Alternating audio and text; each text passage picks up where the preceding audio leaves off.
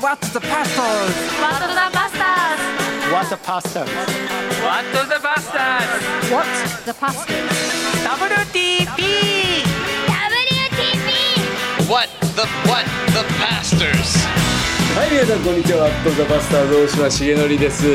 えー今日はなんとですねロケに、えー出ております、うーディレクターの細川平久がです ね、えー体調不良ということで、スタジオ収録無理とあそうであるならばあー出かけるぞというところで、えー湘南にやってまいりました湘南といえばこの人山口武春どうも皆さんこんにちは山口武春ですタンタンですいやいやタンタン出てくれたあの回評判 であ本当ですかそうそうそうそうでもあなたちょっとやらかしましたけどね何やったのいやあれだけほら宣伝してあ宣伝したあのユナイティッドにあそうだね。そうそうそう そうあその僕行けないっていうう。本当だよね。体体調不良俺ずっと待ってんだ。体調不良で体調不良はいね。本あそ当。こまでね盛り上げていや俺ちょうどあのくださっねなんか買い物してたのよ。そしたらタンタンから電話がかかってきてさ、 あのさごめん。すっごい神妙なごめんだから。俺本当になんか罪を犯したんじゃなたいいやかとい思っやていやいやいやツイートですけどねツイートですけどはいやらかしちゃったってねやらかして、はい、 まあまあまあでもあのユナイティといいいい集まりになっていやーよかった本当によかねったあのニューホープの子たちいいよね、ありがとうございます本当にいい賛美のリードしてくれてお褒めに預かりありがとうございますあのなんだっけあのパーカッションのパーカッションみえちゃんねみえちゃん妹妹そうそ うそう俺もう見えちゃう気に帰ってきたらもう大大興奮になってもう大島先生大好き大好 き俺もみえちゃんの友達になれたのが大きな収穫だったまた会いたいもんそうですいや喜ぶと思うということでですね、えー今回はですね湘南藤沢はいあに来ているんですけれども、ありがとうございますお前の番組でもちょっと紹介したい牧師がいると、紹介したいあの名前もちらほらうん、あの出したと思うんですけど、うんえアッセンブリのアッセンブリーのえ矢部先生矢部昭仁先生握手はい、どうもこんにちは、矢部明人です。二人のあのテンポのいい会話の中で僕いつ出れるのかなと思ってましたけど、い、やいやいやいや出れてよかったです。えー藤沢福音キリスト教会、えーオリーブチャペルで、えー牧師伝道師やってる、はいウェイブ・オブ・グレースっていうですね天気のいい月曜日と金曜日に鵠沼海岸銅像前でですねテントを張ってバンバン伝道してると、今評判の今評判あのざっす。うん皆さんのおかげでうん楽しく毎日伝道させていただいております。ありがとうございます。そう結構サーフィンの世界ってこのローカリズムがんきつい、いわば縄張り社会みたいなところがあるんだけど、またタンタンサーフィンやるからねそうそうそうそう僕年間150日ぐらい海入りますけど、まあ、僕以上に海入ってるのはこの矢部先生なんだけど、つまりそれだけ海行って、ローカルの人たちとこう関係を築くっていう、結構そこね面倒くさいんですよ結 結構面倒くさいだから俺もまあなんかあれなのよあの北陸で、うあのロングボード持って、あの行ったことあんのよ赤いロングボード。ああいうの台風の日行って死にかけてもうやめたんだけどでもそれで一番緊張したのは何かっていうともう何待ちしている人たちが怖いのよそうそうそうそうそうそうそうそうで下手に行って怒られたらどうしようって思うからそう、うんそのローカリズムって結構日本中、まあ、世界中あるんだけど、ん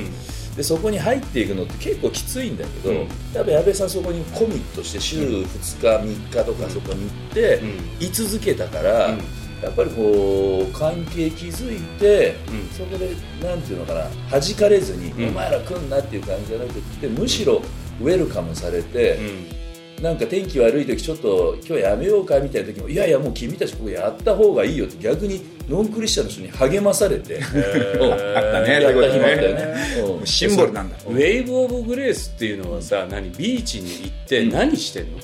基本水配って、んそしてテントで日陰を作って、真夏は子供たちの日陰の場所を作ってあげて、どうぞ日陰使って、で水配って、はい水の水飲んでいいですよ、この水飲んでもまた乾くけどねなんて言いながら電動してるんですね、であとあの充電器携帯の充電器を持ってって、はいどうぞ充電もできますからね、あなたの心の充電できてますかなんて言いながらやってるんですねでその時にさ、怖いローカルのおっさんがさ「ざけんな」と「こんなとこで何やってんだ」って言われかねないあそうそうそうそう,、うんそうでもうそうならないように、の前にもの前段階でやっぱ1年2年ビーチもうにねねいましたそこもんでサーフィねンしてたからねねだからあのサーフィンやってた兄ちゃんが、なんか急に、まあ、1年2年なんか顔見てるやつが、あー始めたんだなと思ってもらったから、うんそうですねうん、なんかゼロじゃないからそうでその前にうん基本的にもう僕やってる時に、あの教会のサーファーのメンバーとかタンタンもそうなんだけど、この人牧師なんだよって言ってくれてたんですよあなあので牧師のサーファーっていうことぐらいはみんな知ってたんですね12年の間にねでその前にもタンタンがいるわけだからまあ、僕はそこでなんていうの15年とかさ、んサーフィンしてんだけど、年ちょ間そうそうそうそう100何日そうそう、うんでもローカルのその、うんなんていうのかな濃いメンツがいるところはちょっと避けてきてうんる、うんうんめんめんめんどくさいから、うん一番濃いとこはね、そうそう、うんで一番その濃いとこでやってんだよへーそれっていうのはでもオリーブにいるサーファーのクリスチャンたちがいて、オリーブっていうのは藤沢のオリーブチャペルのオリーブチャペルのメンバそーうそれがずっとやっぱそこでサーフィンやってて、うん彼らがいたからそこにポンと僕が行けたんですねあーそうそっからのスタートだったそういうつながりがあってってことねまあそうねあーで安倍さんのいいところはやっぱりそこで爽やかに、すにこやかうにん声かけるね、うん結構結構声かけるよね、すぐ声かけちゃうんでね、すぐかけるよね俺たちとさ飯行ってもさすぐに声かけるよね声かけるあの俺たち一緒にさプリン食い行った時あったじゃんプリン食い行った時もすぐにさそこで一人で切り盛りやってんのやってるやってよるワンオペなのにそう俺たちなんだかわかる俺たち牧師なんだよねとか言ってなんかね昨日も僕ら焼き鳥屋行ったんだけど帰り歩いてたらちょっと小太りの蝶ネクタイしたなんていうの見た目本当お笑い芸人みたいな人が歩いてたのうんでその人に「あ俺あの人声かけたかったな」ってわけ声かけたかったなでもなんで声かけなかったのって言ったらなんかイヤホンしてあー電話がなんか話してたからうん声かけなかったけどそうじゃなかったら絶対声かけた って言われてででこ声かけてなんかなんなら食事行こうっていうぐらい言いたくなるぐらいのもう精霊がこう声かけろっていう聞こえたの精霊ねそう今ね そうおうおうあごめんなさい急に精霊のい話やいやいやいいよもう基本精霊に促されて声かけるんではあ大体外れないですこれ申し訳ないですけどあー申し訳ないですけ ど誰に申し訳ないのかわいやかあんのないけど、ーあでもそうやってさそうそうそうだからこれが海でもどこでもなわけそうだね本当声かけるからでもその促しをキャッチした時必ずつながるんですようんで救いにも行くってことがほぼあるんで、でもさこんなにこやかな人だけど、かつてね何やってたっしょかつてねどうやってこの道に飛び込んできたのか、ね、この道の人と僕らも言われるわけですよ使徒行伝でそうですそう です、ね、そうですえ矢部先生はあの出身はどこなの出身は神奈川県の、んまあ、海老名厚木、んまあ、そういったところですね、生まれたの海老海老名名はい、海老名で生まれて、はい、で青春時代そうやって過ごしてなんかさっと言ったね今えでも小学校は、小学校も、まあ、海老名の隣の綾瀬ってところえで親はクリスチャン全く違いますもうめちゃめちゃ仏教とめちゃめちゃ仏教徒、はい仏教だから僕は小学校6年になるまで毎年白い服着て南明法蓮華経南明法蓮華経っつって山登って身延山っていうえ山わかんないその白い服ってなんだね雑な話初めて聞いた初めて聞いたけえど その白い白い身延山での白い服を着てあの、あの仏教のよくある、うんなんていうのあの修行っていうか山に登ってって、うんうで最後、あ次の日の朝までお寺に泊まって、朝ご来光っていう、こうお祈りしてそれは何少年少女の時僕がね6年小だからお父さんんお母さんがそういう熱心な宗教をやってる人おお母母ささんんがねがやってる人はいでそうですそうユでーすスミニストリーみたいなことがあそっうただわよけねそうだだねよじあの CS キャンプ仏で教ね版のねまあそういうことですね、うんうんまあ、連れられて行ってただけなんだけど、うでも僕の中にもどっか神様というかね、でそういう何かこう信心深いものは親からの継承はあったと思います、でも意味わかんなくねとにかく親がやってんからというのもあったし、んでもねそういう時に親が怪我していけない時があった、でその時あよっしゃ俺行ってやろうって思って親のために、えーお祈りするためにその山に登ったってこともあっただから神様っているなってどっかには思っていなるるほどんねでしょうねうんでもそれは別にキリスト教の神でも何でもなくってうんで小学校のそれのう教会学校のキャンプみたいなやつに行ってうんご来光までは見て、はいで降りてきましたうんでそれで中学ぐらいも中学ぐらいはもう全然やっぱり行かなくなって、うんうんでで好き勝手中学ぐらいの時は何やってたのでも好き勝手ね好き勝手って好き勝手っていうとやっぱり結局誰しもが通るか通らないかわからないですぶ僕のお兄ちゃんお姉ちゃんがいたんですよこれがまたね実の実のうん5個何人兄弟3人兄弟の僕末っ子、んで上が7個離れたお姉ちゃん、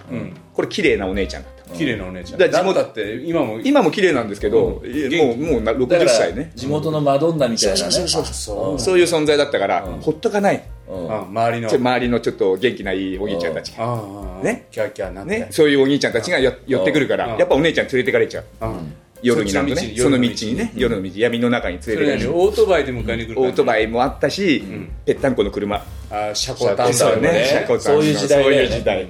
だからビーバップの時代もうもっと前もっと前か積み木崩しの時代って知ってますわあるよわかるでしょもう積み木崩しってあれうちのことやってんのかなって思うぐらいあのドラマの通りだだから家はいいとこの家だったのま、いやいいとこじゃないあれ積み木崩しっていいとこの家あれじゃなかっ違う違う違う、まあ、でちょっといあ、まあ積み崩し世代じゃないからあそっかまあでも、積み木崩しの、あのー貧しい版の、だからもっとひどい感じたでもうじゃあお父さんお母さんも娘は行っちゃうけどちゃうまあしょうがねえなぐらいしょうのがないしいやでもそれを引き止めようとして、うちな今度5個離れた兄貴がいるんですね、うんうんこれがまた大変だった、やんちゃだったももんうねやんちゃで大変で、でもい家の中いつも親鸞の匂いと、もう親父と兄貴と格闘があって、でそんな中僕はそのまだ小学校でしょ可愛いね可愛い小学生が、いやもうこんな争いは嫌だなと思いながら見ててそう見ていながら、ね、要領だけは覚えてあこうやったらいけないんだなでもこの匂いもいい匂いだなとか思っちゃ ってそういう思ったりして、だけど親にはやっぱ迷惑かけたくないなっていうような、でも青春時代を過ごすんだけど、でも兄貴たちの引いたレールって、それが環境になってしまっだからて、あいつの弟だっていうだけうんでそうもうちょっと一目置かれるじゃん置かれちゃうのよあそうかそうかそうか俺も姉ちゃんいたからああそうかあの大島紀子の弟だっていうだけであなるほどちょっと2個上の先輩とかもよくしてくれて、ちょっと顔パスがあるんだよねうんそうそういう状態の中で過ごしたから自分が悪くなろうとかならないとかじゃなくてもうそういうもんだと思って育っちゃうから、そのレールに乗っかってたっていうのがあるじゃあビーバップより前だっていうともういわゆるその学生服は長いや長いーで学学あ学生服太いそして長いつ長いっていうよう長蘭凡単そうそうそうでも僕らの時代は単乱の凡単なんだけど実際はねお兄ちゃんはそうだねけどそうお兄ちゃん世代で育ってるから僕が作る洋あの学ランはよ洋洋ランになっちゃう長蘭っていうのは足首ぐらいまでああるれんよだりねも長いの作る 刺繍刺繍が入っ入てれてそうそうそんな時代を過ごすんだけどでもそもそも小学校3年の時から兄貴にね出しに連れられて「秋人いいんだからいいだろ」とかって親と言い合って「秋人いいからみんな悪いことしねえから」とか言いながら小学校3年の俺を連れていくんでね兄貴が。どこにそうすると新名古屋に連れていくわけ、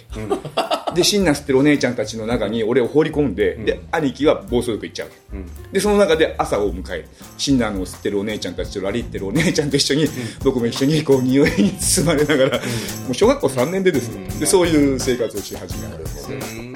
小3ででもうそれたまり場に連れてかれて連れてかれてこれ放送大丈夫ですか 大丈夫じゃないでしょうかなんかいろんな僕がやってるわけじゃないからねああ連れてかれちゃうだけだからあで兄貴は僕を人質にして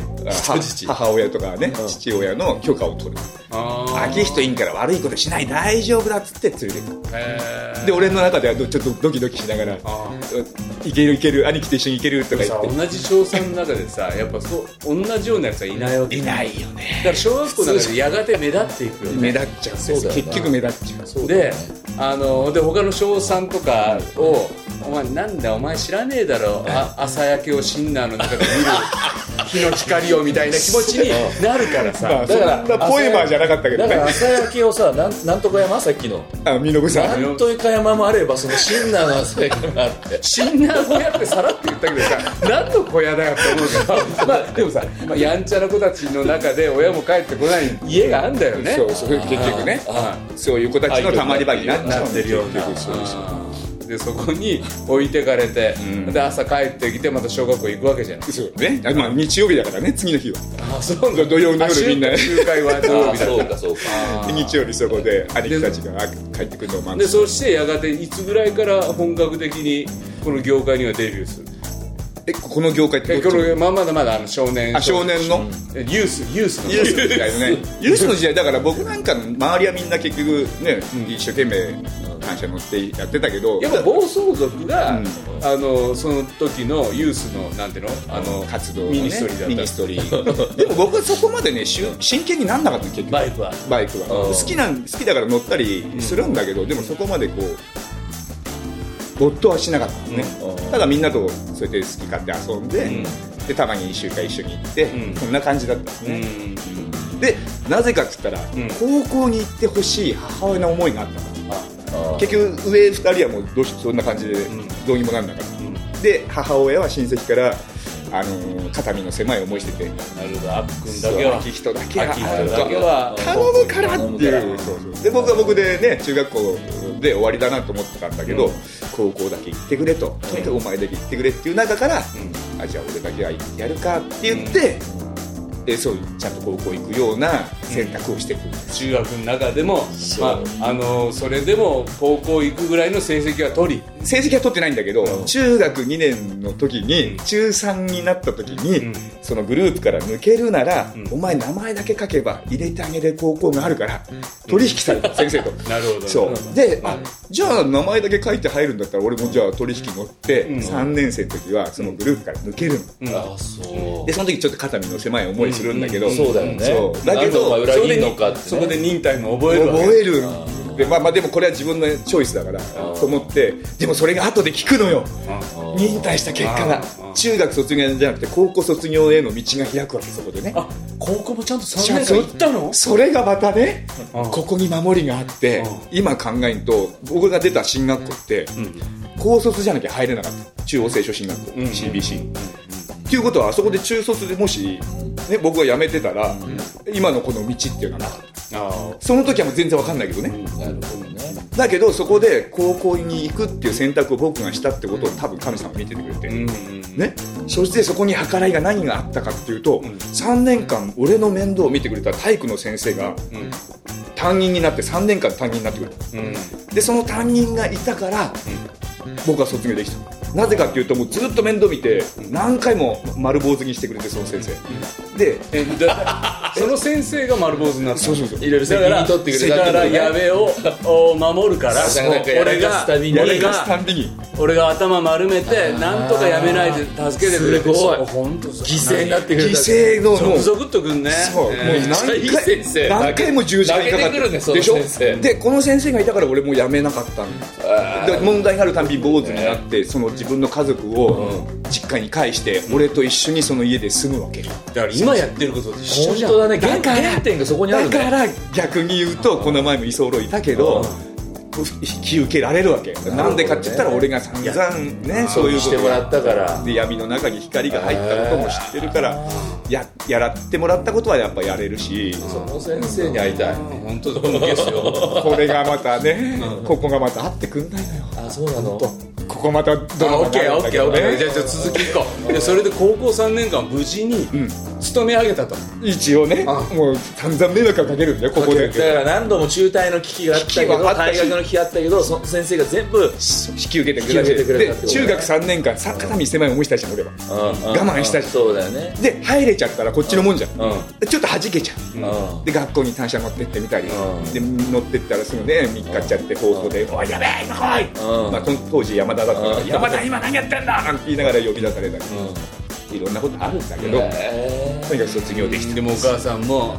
嬉しいとまあね。そうだよねうんだって根本はそのお母さんを喜ばせたいっていうねとこで友達にちょっとね寂しい思いさせても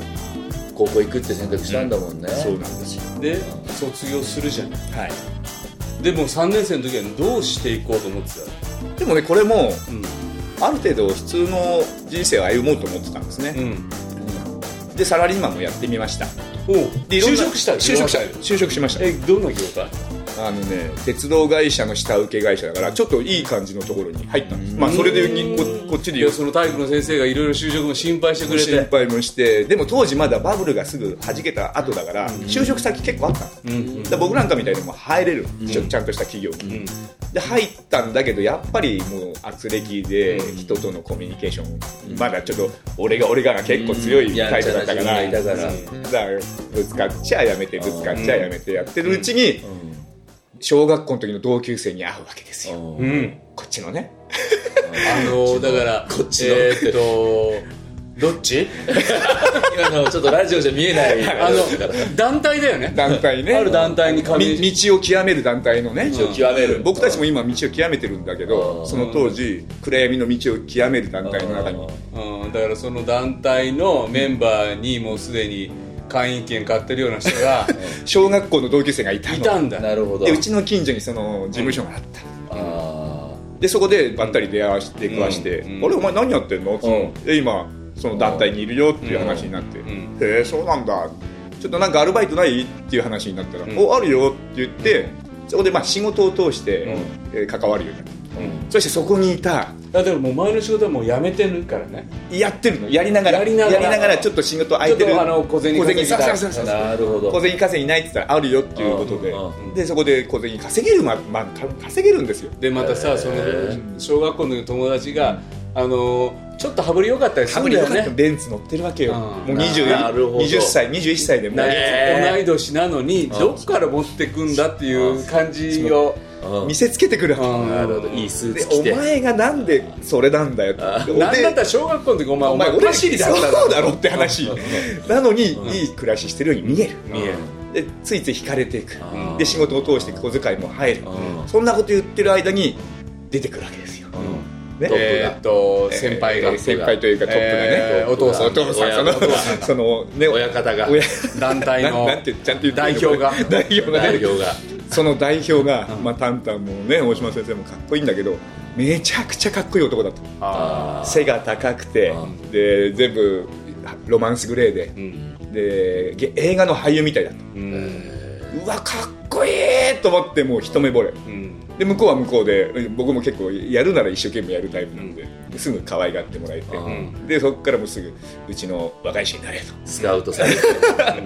いやいやいややんないっすやんないっすって散々断ってたんだけど、でも毎回遊び行くなら札幌行くとか、もう飲み行くって言ったら普通ね近くの繁華街だけど、うん飲み行くぞって言うともう飛行機乗ってすすきのまで行っちゃう、でそれも全部自分の分も出してももうらもってちろんもちろんそれそれそれもうスーパーシートね、一般のシートじゃない飛行機も、でもうそんな20歳21歳の若者がさ、もうそんなことやっちゃうとさ、いやなんかすごい偉くなった気分になっちゃうねもうもうもうもうもう一瞬にしてもうその世界に入っていくあねだからこの代表をお父さんと呼ぼうと、そうもうもうガッと心つかまれたんだねで僕の中でも父親との本当の父親との関係ってあんま良くなかったからーだからあここにいた親父がー目指すべき存在がここにあったっていうふうになってくるんですよ父がいたんだ、ね、いたってあお父さんなんつって帰っていく思いの中でここに帰るべきだったんだって思っちゃったんだーねだから今まで放蕩息子だったけど、はいあー自分の帰るべきあといやいやあったんだって思ったわけだよね思っちゃったより報道の世界だったけどねでももう本当に家族がここにあるって思ったしね思ったんだよねでもそれって多分リアルな感情なんだと思うそうだよね本当うんうんあなんか今までなんか面白くない思いしてたけどあ自分はここで生きていける場所見出したみたいなそういうことですよね率直な感動がなかったら、命かけれないんですうん、命かけれるって思える存在の家族があだっったたんんでだすよね、ねそれぐらい惚れ込むん人間力っていうか魅力があってあったんですね、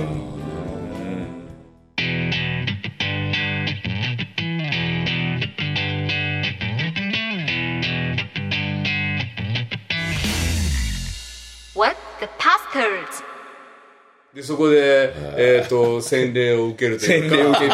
ちょっと杯杯に入っているそうまさにもあうの水の杯あをのねイニシエーションみたいなやつをああそっあか のややっていただいて儀式をやって、んはい、でちゃんとね固めの杯をして、 親子になってでことされてことさてことされて なるほどねことされてるんだねことされたんだよねアダプションアダプションだよね養子縁組されて、そうだよね、でそしてそのすごい聖書的だよねそう新しい家族はさ新しい家族はさ、何年ご一緒したの結局10年いましたね10 10年10年いましたね、まあ、途中紆余曲折いっぱいあるんだけど、10年いましたねで10年後に、結局事件を起こすんですけどねで10年をお駆け抜けたわけですよ20歳から30歳まで駆け抜けるわけですよそれはあーこの辺りでそのエビナとかそうですねまあこの厚木神奈川県方面はいで、横須横須賀とかねうんでちょっと開拓伝道したり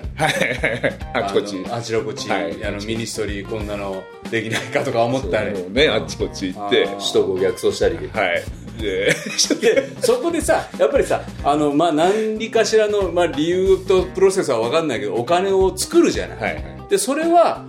あーが儲かりましたってなった時には、お父さんにまずもちろん持っていくわもけう10分の1じゃないけど それなんですよそれこそ10分の5だったり5だったり、10分の5献金して、はいうんでお疲れって言って後の5は自由に、して、っていうことはもうその頃から根付いてたんでねそういう献金に関して 処方酬があるのはだから誰のため誰のおかげだってことがもう身に染みて分かってるお父さんの名前でやってるか名ら前でやってるビジネス看板でね、はいろんなビジネスやったわけでしょい、もうありとあらゆることやりましたね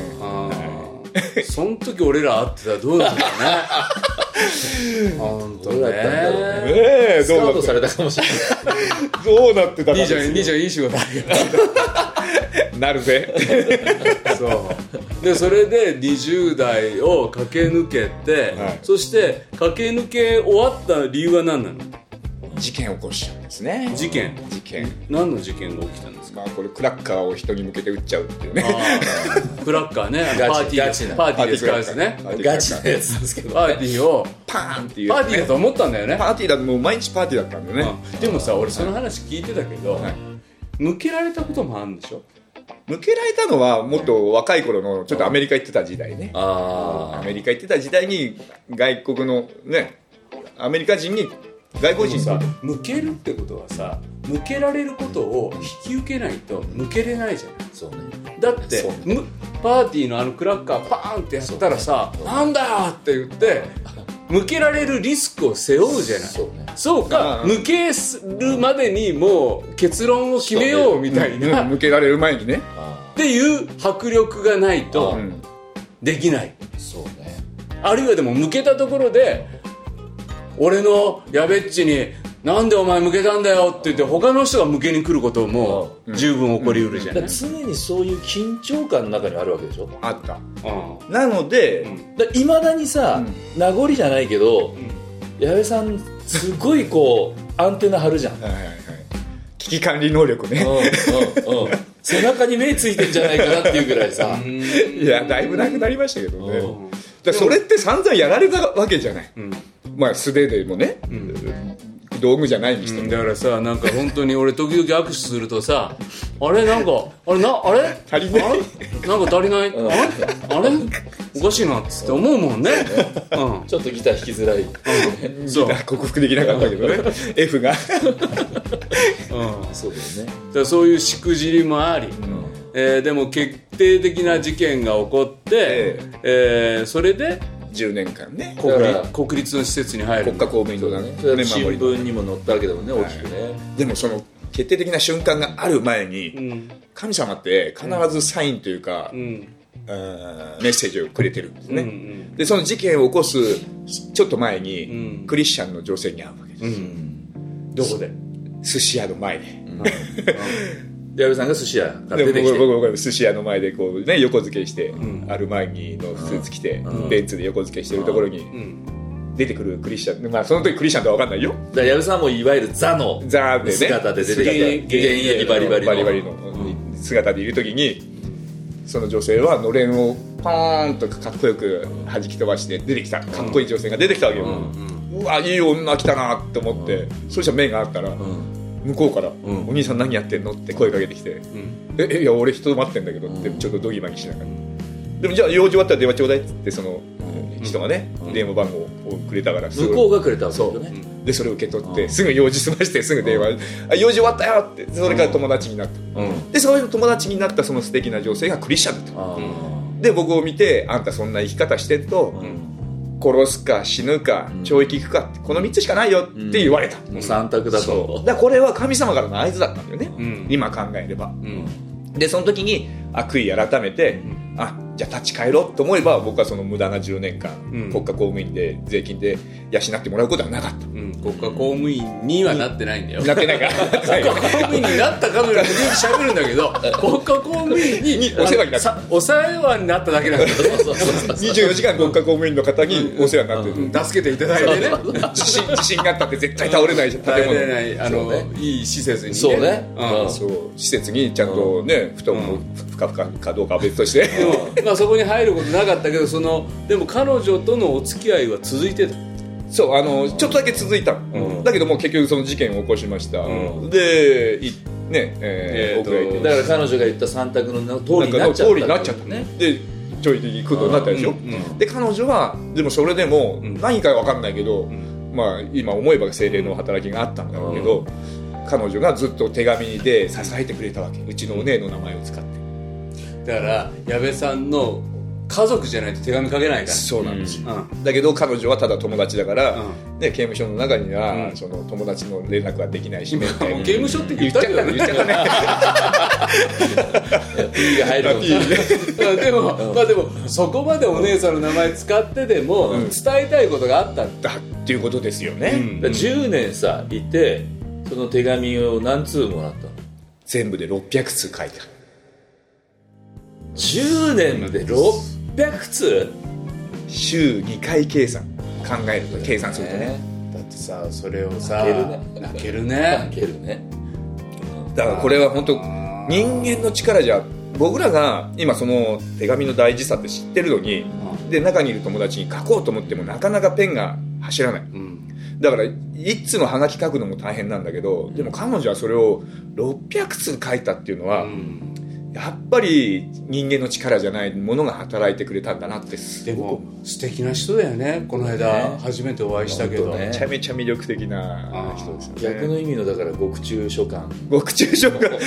け取ったわけでで矢部さんもか書いてででもね僕の方からは回数が決められちゃうんですよ、あ上限があるんだそう月1回とか、うんあの多くても4回とかうん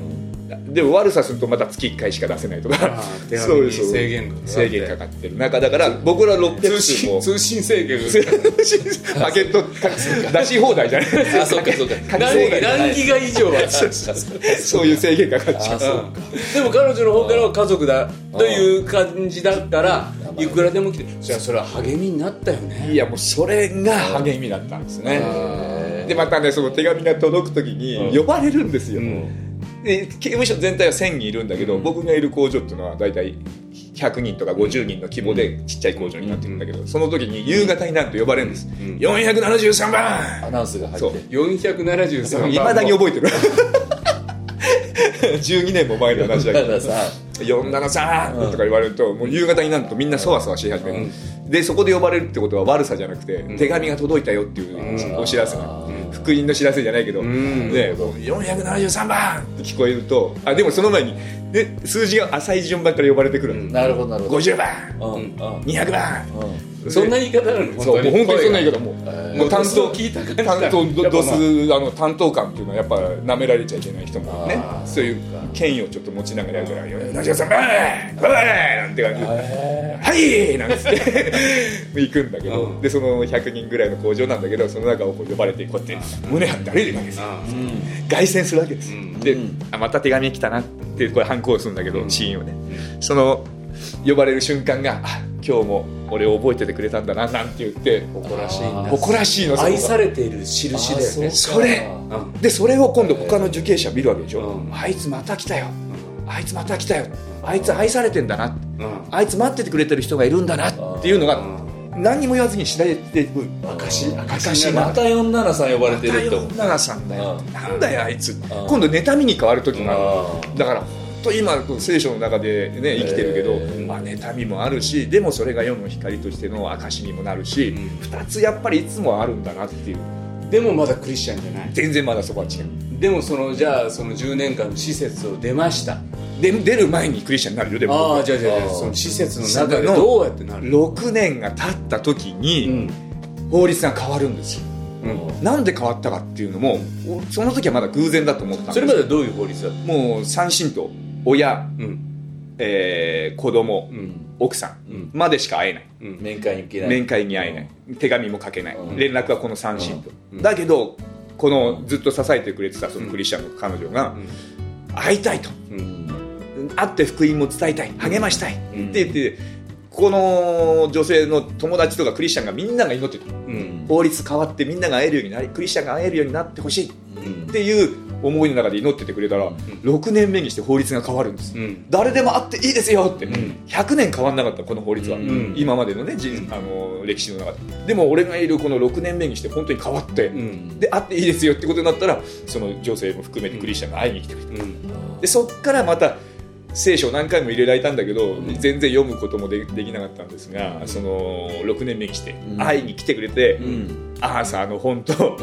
聖書も持ってきたもんだかアらーサー・ホーランド先そうアーサ生ーの回もねそう出てくれましたけどそうアーサー先生の本不良牧師を持ってきたわけですよ、はいで聖書だったらなんかつまんねこんな字だけの本読めるかよっつって周りのやつにあげちゃってたんだけど、アーサー先生のその不良牧師のうん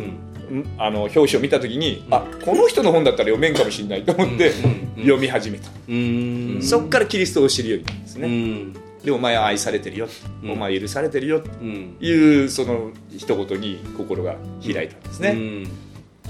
うんそしてどこでクリ自分はこの神を信じるってクリスチャンになったっていうのはどういう自覚なのこのお前は愛されてお前は僕も本当に親との関係あんまりねそういう生活環境の中で育ったから、うんあんまりこう家族のあの兄弟とも年離れてたしいつも孤独を感じてたんですけど、うんで俺生まれてきた意味あんのかなって、どっか虚しさを覚えて覚えてたんですが、うんそのアーサー先生の本を読んだ時に、うんお前は母の胎に作られる前から神がお前を作るってそういう存在なんだ、んお前は愛されるべき存在として生まれたんだっていうのをうん読んだ時に、えこんなことあんのかなっ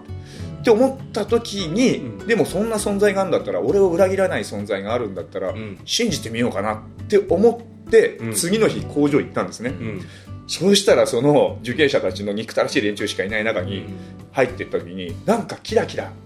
輝いてるというか、ん可愛く見えるわけですよ、うんあれこいつらもしかしてじゃあ俺のか家族なのこいつらもと、俺が神の子なんだったらこいつらも神の子なんじゃないかってただこいつら知らないだけなんじゃんうんでこいつらもいろんな事件事故を起こしたかもしれないけど本当は神の子として生まれて神の子として神が作った存在なんだなって思えるようになってからうん事件事故ってその中でも起きなくなってるんですね、うん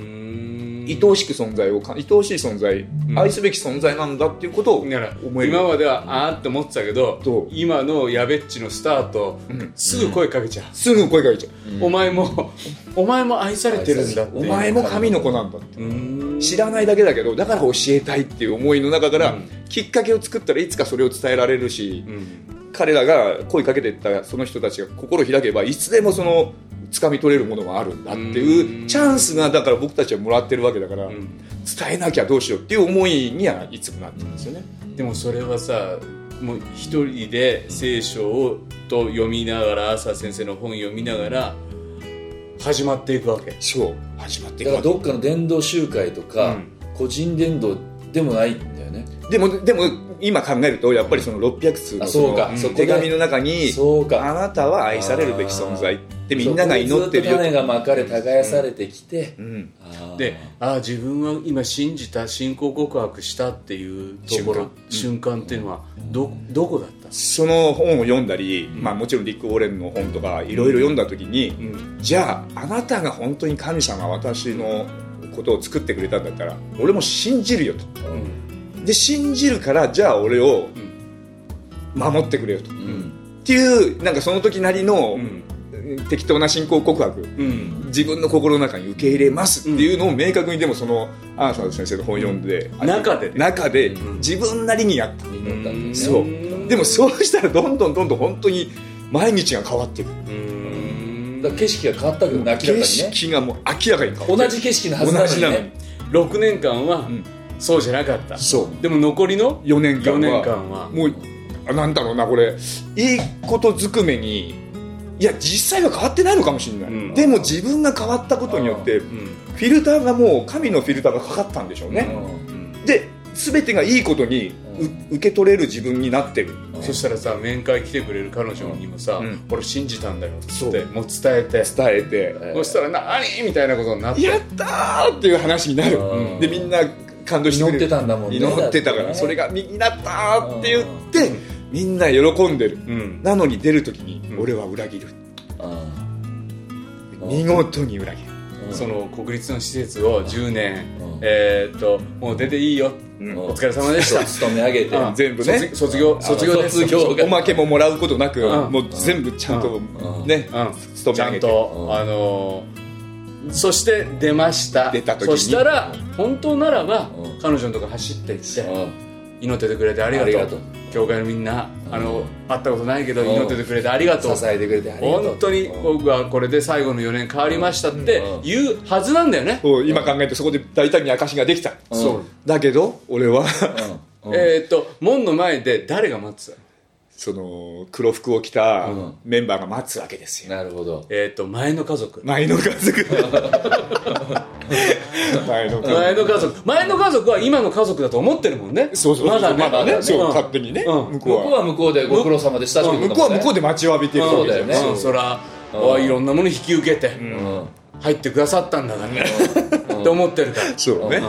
その待ち待ち焦がれていたわけだしね、うで期待もしてたし、うでこっからまたあいつが帰ってくれば、うんまた元気よく行くぞって一いう、応家族もね、お父さん盛りね立てそのて時のお父さんはね思っていおたーじゃあそのまま行ってたらそっちの方のやっぱ代代表になるまあ候補だったわけ出よ世ねだってあるよねそのね下にいるからねどうしてそうも総主事になれたんだよねそうそうそうある団体のねある団体の選挙局長がはいそしてそのつもりもあったしねで実際ねでもそっち行っちゃったそうあ彼女の方じゃなくて彼女クリスチャンじゃない彼女じゃない方へうん読んじゃっ後から行くからっつってでももううんねそうそういう感じで読んじゃったんだよね、自分のプライドが邪魔したよね、うんあれはね完全にでそっちに戻っちゃったんですね、えーっとそれで何年ぐらい戻るのいやでもこれは、うこれもまた神様のなんだろう恵みというんですかね、憐れみというのか、行ったはいいけど戻ったはいいけど、結局同じ暮らしをしようとしても、全く面白くなかっあフィルターかかっちゃってたるからかっちゃってるから景色変わったからもうそうあーあの受刑者たちがキラキラして可愛く見えるフィルターがかかった以上、ん夜の街のネオンの中に暮らしていても、んそのネオンが昔みたいに楽しくない、うん飲んで騒いでバカ騒ぎはできるんだけど、したところで虚しさが覆ってくるんですねどんどだんから20代の最初こんなキラキ楽しい、ね、すすきの行ってね、何百万も使って遊んでたのが、で新しい家族はこんなに俺の人生だと思ってたところいいにもん着てうまいもん食ってもであれが最高だったけどそれが最高じゃないものはあ経験しちゃうんだよ知っねちゃったんですね本当の真理であり道であり命を知っちゃったんですね、そこでね、これでもすごいねこれね今こうやって今改めて言うけどすいやすごいことをやっぱり受け取れたんだなって僕今本当にだ思っうてさ色あせるじゃんそういうことでねパウロがチリアクターだっていうぐらいうん同じリアクションで本当にそれじゃなくなるほどのものを得たからなんだよねそういうことですよね、うんそれに上回るものを知ったっていうでもそれを本当にあの殺風景なさ、うグレーな世界の中でんそれを見たんだもんね、そうだから闇の中にある光ちっちゃなねもうだって闇しかないわけだからあの中ってその中で本当に真理を知ったっていうのはでもさあのその前の家族の ね凄さも知ってて今度はよ、ん今さ、